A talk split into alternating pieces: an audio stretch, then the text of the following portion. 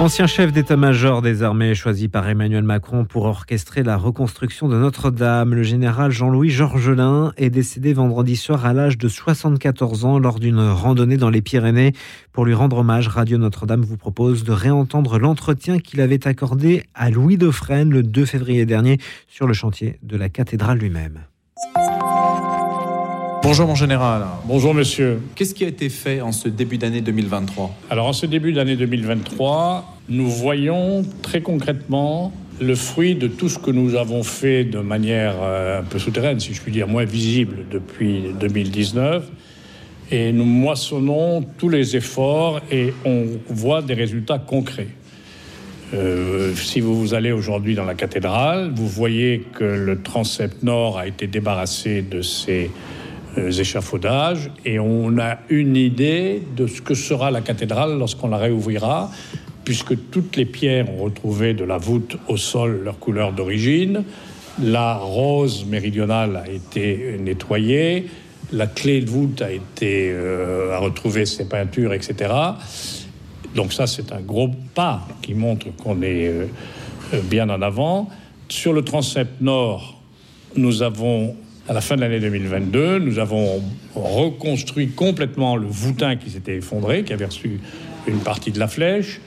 Nous allons commencer à démonter les échafaudages dans les deux premières travées de la nef, car nous avons achevé en 2022 le nettoyage et la restauration des élévations de la cathédrale. En revenant au sol, nous allons euh, poursuivre, euh, nous avons déjà terminé quatre chapelles les peintures des quatre chapelles dans les, douze chapelles de l'abside. Nous avons nettoyé le, somptueux, le magnifique bas-relief qui entoure le chœur, qui date du, du 14e siècle. Et là, ce début d'année 2023, nous allons voir revenir les tuyaux de l'orgue que nous avions démontés, qui étaient partis chez trois facteurs d'orgue dans le Vaucluse, dans euh, l'Hérault et la Corrèze. Les tuyaux vont revenir et nous allons commencer à remonter le grand orgue de la cathédrale. vous voyez, c'est quand même des progrès extrêmement concrets. Qu'est-ce qui reste à faire, mon général, d'important dans la cathédrale jusqu'à sa réouverture? Alors, il y a des choses qu'on ne voit pas qui sont extrêmement importantes. C'est tous les travaux euh, un peu ingrats, parce que ils sont pas très. Euh, ils n'ont pas le, côté euh, médiatique des peintres, des sculpteurs, des caristes, des, etc. C'est tous les travaux de réfection des réseaux, chauffage, électricité, protection contre l'incendie, protection contre le plomb. C'est des travaux, c'est les travaux d'ailleurs qui coûtent le, plus cher que nous faisons, qui ont bien avancé. Donc il y a ça. Mais sinon, le chemin, ce que nous appelons le chemin critique de la restauration, c'est évidemment la restauration de la flèche de Viollet-le-Duc au-dessus du transept et la fermeture de la voûte du transept. Comme on peut le voir aujourd'hui, nous avons dès la fin de l'année 2022 construit les cintres qui commencent à recevoir les pierres des arcs du transept. Nous avons commencé à la fin de l'année dernière, enfin depuis le mois d'octobre, à monter le fameux échafaudage qui prend appui sur le transept, qui va peser 600 tonnes, qui va monter à 100 mètres, puisque le coq de la flèche est à 96 mètres. Et on va commencer à voir dans le ciel de Paris, à point de cet échafaudage, et on va commencer à voir que les travaux de la flèche commencent. À quel moment? Écoutez, c'est difficile de, dire une, date précise. Ce que je peux vous dire, c'est qu'au mois d'avril, bon, d'abord, on aura bien avancé, comme je viens de vous l'expliquer, sur le, les, les, arcs du transept. Euh, on aura construit ce qu'on appelle le tabouret de la flèche. La flèche est construite en bois, bien sûr, et en plomb, et elle prend appui, elle a quatre pieds, on appelle ça un tabouret, qui prennent appui sur les piliers du transept. Voilà.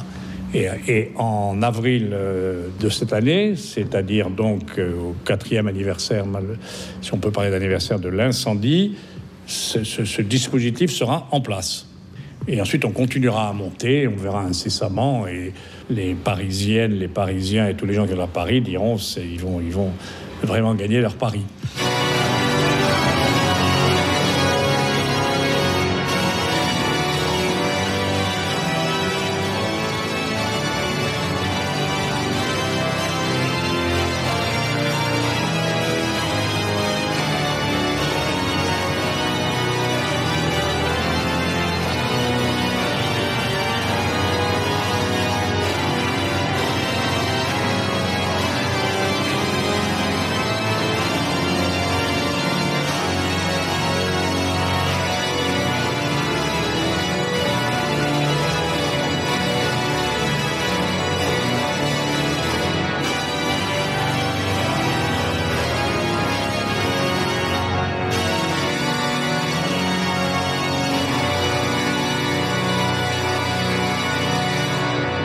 Mais entre le moment donc où la flèche s'élèvera dans le ciel de Paris, si jamais c'est par exemple à l'automne de cette année, et le moment de la réouverture, il y aura quand même plus d'un an, près d'un an et demi qui se déroulera.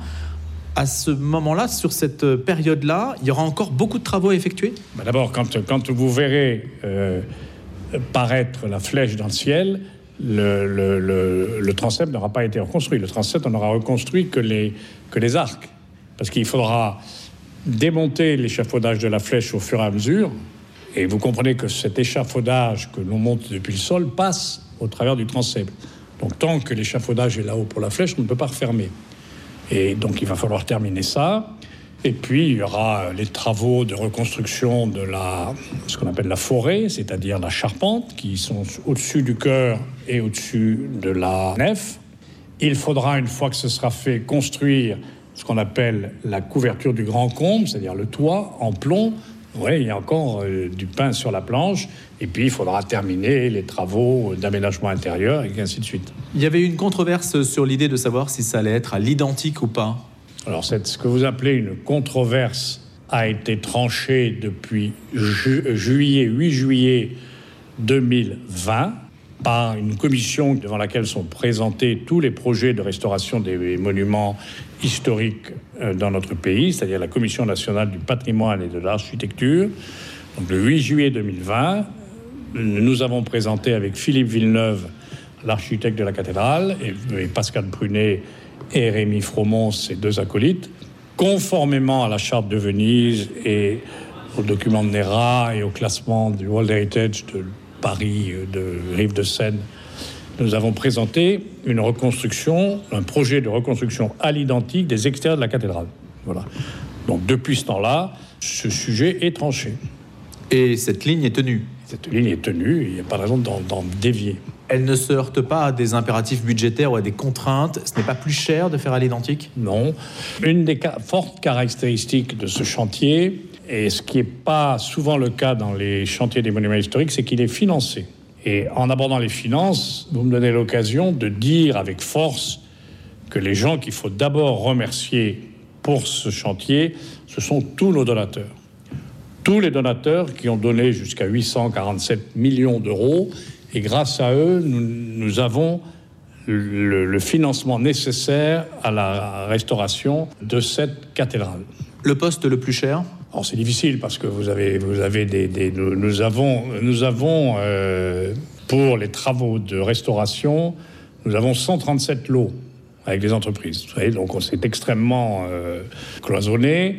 Je vous ai parlé tout à l'heure des travaux extrêmement finalement difficiles et coûteux, des lots liés euh, au curage des, réseaux, à la reconstruction des réseaux. Ça coûte assez cher. C'est des, Vous avez évidemment le, le chantier le plus emblématique, la reconstruction du transept et de la flèche, mais ce sont euh, des lots de plusieurs dizaines de millions d'euros. Êtes-vous engagé sur le fait qu'un sinistre de cette nature ne se reproduise pas? C'est-à-dire, est-ce que l'électricité, les travaux qui seront faits dans ce domaine garantissent que le monument sera préservé d'un sinistre aux causes comparables, si tant est qu'on connaisse la cause? Alors, c'est une reconstruction et une construction, c'est une œuvre humaine. Et les œuvres humaines quelles que soient les précautions que l'on prenne, sont des œuvres forcément sujettes à des aléas que l'on ne méprise pas toujours. Et on apprend de ces déboires. Vous observerez que la cathédrale a été construite première pierre en 1163 et le premier grand incendie, c'est 2019. Donc vous voyez, ça, a pris euh, presque mille ans.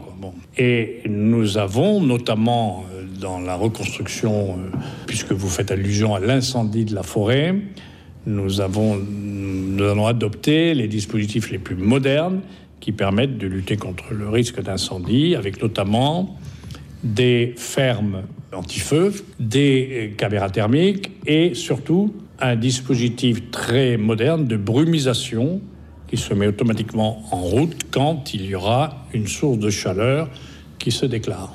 Qui était responsable, l'État ou l'Église? Je ne suis pas, moi, du tout sur la question de l'analyse des causes. Ce n'est pas à moi de répondre à cette question. Moi, je suis pour la réouverture de la... Je suis là pour ouvrir la cathédrale. Les donateurs flèchent-ils leurs dons? C'est un circuit compliqué. Nous sommes en France, donc il faut que ça, ça, ça, ça suive une, euh, un chemin euh, assez compliqué. Mais si vous donnez de l'argent, vous donnez de l'argent à une fondation. Vous pouvez le donner directement à l'établissement public, mais vous donnez ça à une fondation, Fondation de France, Fondation du patrimoine, Fondation Notre-Dame, ou la Caisse nationale des monuments historiques, et puis pour une petite part directement à l'établissement public. Tout cet argent part à Bercy, est transformé en fonds de concours, et nous revient par un comité d'audit et un comité financier pour financer les travaux par appel. Et les fondations, dans leur statut, dans leur mode de fonctionnement, doivent expliquer aux donateurs ce qui est fait de leur argent. Et elles le font. C'est la raison pour laquelle j'ai autour de moi, dans cet établissement public, un comité des donateurs dans lesquels, avec mes équipes, nous rendons compte de la manière dont nous utilisons l'argent qu'ils nous donnent. Je suis un oligarque russe, j'ai beaucoup d'argent et j'ai envie de faire un don. Je peux? Évidemment. Vous faites un don, vous vous adressez soit à la Fondation du patrimoine, soit à la Fondation. euh, Je ne suis pas sanctionné. Votre question est évidemment vicieuse. Le- le- le- le- on vérifiera évidemment la Fondation, j'imagine. Pas moi, c'est pas moi, ça. vous voyez. Vérifiera sans doute d'où vient l'argent et on verra si on le prend ou pas. Vous êtes oblat bénédictin, je crois, mon général, non? Pas du tout. Donc c'est une erreur qu'il faut corriger sur votre fiche. Oui, vous savez, si je suis de facto un personnage public, on raconte beaucoup d'histoires. Je ne suis pas et je n'ai jamais été un oblat dominicain, vous avez dit. Bénédictin. Bénédictin, pardon, jamais. Mais c'est dommage parce que j'allais vous poser la question est-ce que c'est un travail de bénédictin d'être président d'un tel établissement? Parce que suivre toutes ces pas- équipes, ce pas- chantier. C'est pas un travail de bénédictin, parce qu'un bénédictin, d'abord, il travaille dans le silence, dans le calme, avec une persévérance et une passion stridine. Ça, c'est un, plutôt un, un travail de général dans la bataille. hein. Par rapport à votre cursus euh, militaire, euh, qu'est-ce que ça représente dans une carrière, ce poste, mon général? Bon, d'abord, je suis, j'ai quitté le service actif, comme on dit, comme je suis à l'état-major des armées en 2010. Vous voyez, donc ça fait quand même maintenant 12 ans. Voilà. Ce que j'observe, c'est que les qualités qu'il faut mettre en œuvre dans cette, euh, dans cette mission, c'est d'abord des qualités de leadership. On est logiquement en droit d'espérer qu'un général soit capable de faire preuve de leadership intelligent. Et par ailleurs, il faut euh, mettre en œuvre des qualités d'organisation, de planification, de patience, de conviction, ne pas se tromper de combat, ne pas s'agiter à tous les chiffons rouges qu'on vous, vous agite en permanence. Qui ça? Ah Partout, partout. Euh, Je ne parle pas seulement des journalistes qui adorent ça, mais partout. Vous savez, tout le monde a son idée sur ce qu'il faut faire à Notre-Dame. Voilà. Et selon la bonne, euh, la bonne euh, expression du bon peuple, les conseilleurs ne sont pas les payeurs. Donc il faut savoir se blinder, fermer ses oreilles, tout en étant quand même attentif, parce que dans toute cette masse, il y a des choses intelligentes, évidemment. Et puis poursuivre. Et pour ça, je le disais au tout début, l'outil, c'est la planification. Et je suis entouré de gens remarquables qui aident et qui planifient toutes nos opérations. Y a-t-il un choix particulièrement difficile? Il y a eu des choix à faire, des, des choses à trancher euh, sur ce chantier particulièrement? On est extrêmement contrôlé. Je faisais allusion tout à l'heure à la CNPA. Quand on a proposé la reconstruction à l'identique, il a quand même fallu convaincre.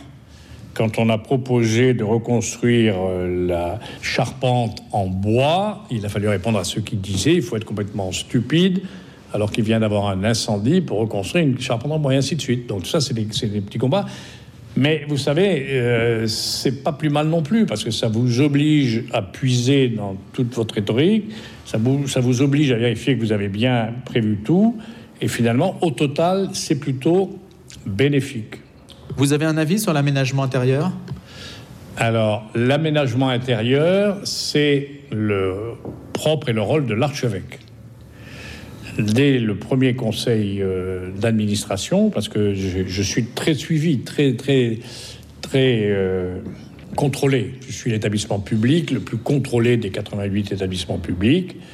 Cour des comptes, euh, conseil des donateurs, conseil scientifique, euh, CNPA, euh, etc. Donc j'ai dit dans ce, dans ce, dans ce conseil euh, d'administration auxquelles je rencontre. Toutes les décisions que je prends, toutes les décisions d'engagement, par exemple hier, nous, avions, nous avons eu un comité des donateurs, un, pardon, un conseil d'administration réuni exceptionnellement pour faire valider le, montant des travaux d'aménagement des circuits électriques et de chauffage, etc., de la cathédrale. Tout cela, il faut, il faut l'expliquer aux membres du conseil d'administration. Et donc, j'avais dit, pour l'aménagement intérieur, la voie prépondérante, c'est l'archevêque. Pour autant, l'État appartient à la cathédrale. C'est un monument historique. Donc la cathédrale appartient à l'État plutôt. Qu'est-ce que j'ai dit? L'État appartient à la cathédrale. Pardon. la cathédrale appartient à l'État. Le respect, euh, l'aménagement des doit se faire dans le respect de ce monument historique, monument classé. Donc il y a une commission spéciale présidée par l'archevêque, en liaison avec le directeur euh, de la création artistique du ministère de la Culture, et qui définira euh, les choix définitif en matière d'aménagement, l'hôtel, euh, l'embon, la cathèdre, le baptistère, le tabernacle, le... C'est un peu tôt là aujourd'hui. Non mais c'est en cours, parce qu'il serait paradoxal qu'on soit en retard parce que on n'a pas fait, on n'a pas d'hôtel si vous voulez. Non, non, tout ça est en cours. Mais c'est pas moi qui finance. C'est là où je voulais en venir. C'est donc du mobilier liturgique, ça appartient à l'Église, et donc c'est l'Église qui finance elle-même ces aménagements liturgiques. Cet édifice, on y consacre euh, beaucoup d'énergie, de soins, il y a toute une attention mondiale, vous recevez les médias du monde entier ici. Qu'est-ce que ça signifie aujourd'hui alors que beaucoup d'églises euh, sont vides finalement? Je vous renvoie à cette nuit du 15 au 16 avril 2019. Je crois qu'il n'y a pas un Français qui ne se souvient pas de là où il était ce jour-là. Je, disais, je continue à dire, si euh, c'était le château de Versailles qui avait brûlé, je pense que la réaction n'aurait pas été la même. Vous vous souvenez, tous ces gens qui pleurent, tout le monde a pleuré, tout le monde. Euh, tous ces, tous ces euh, gens qui étaient là au bord de la Seine, au bord des rives de, de l'île de la Cité, qui récitait du chapelet, etc. Pas tout le monde, mais bon. Euh, je crois que euh, quelque chose s'est passé. Il y a eu de très très beaux articles hein, de, gens venus de tous les horizons politiques, philosophiques, chrétiens ou pas, catholiques ou pas. Je crois qu'une nation, elle a besoin d'une espèce de bacon, comme on dit en anglais, de points forts. Et je crois que cette cathédrale érigée à la fin du XIIe siècle sur l'île de la Cité, qui était le centre de cette grande ville qui, qui allait devenir aujourd'hui ce que Paris est devenu, on a redécouvert, comment vous dire, on a découvert la force d'une nation française et, ses racines chrétiennes, en fait, même si euh, le catholicisme connaît de grandes difficultés, le christianisme dans, dans notre pays aujourd'hui.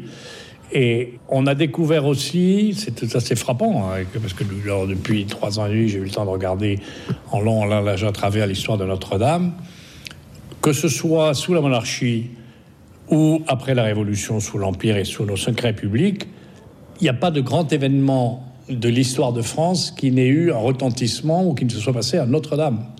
Donc Notre-Dame, c'est à la fois, comment dirais-je, la basilique métropolitaine de France, l'église catholique première, la première église catholique de France, mais c'est aussi un lieu où s'est joué et où s'est scandé l'histoire de France. Vous savez que les premiers états généraux, en 1302, sous Philippe le Bel, ont eu lieu à Notre-Dame de Paris, et ainsi de suite. Notre-Dame de Paris, c'est tout ça. Confusément, on sent que l'âme de la France est ici, en fait. C'est l'église de notre village. Voilà. Merci beaucoup, mon général, d'avoir répondu à nos questions. Je vous en prie, avec plaisir. Voilà pour cet hommage au général Jean-Louis Georgelin qui est décédé vendredi soir à l'âge de 74 ans lors d'une randonnée dans les Pyrénées. Il s'exprimait donc au micro de Louis Dauphren le 2 février dernier sur le chantier de la cathédrale lui-même et cet entretien, vous pouvez le retrouver sur notre site internet radionotre-dame.com.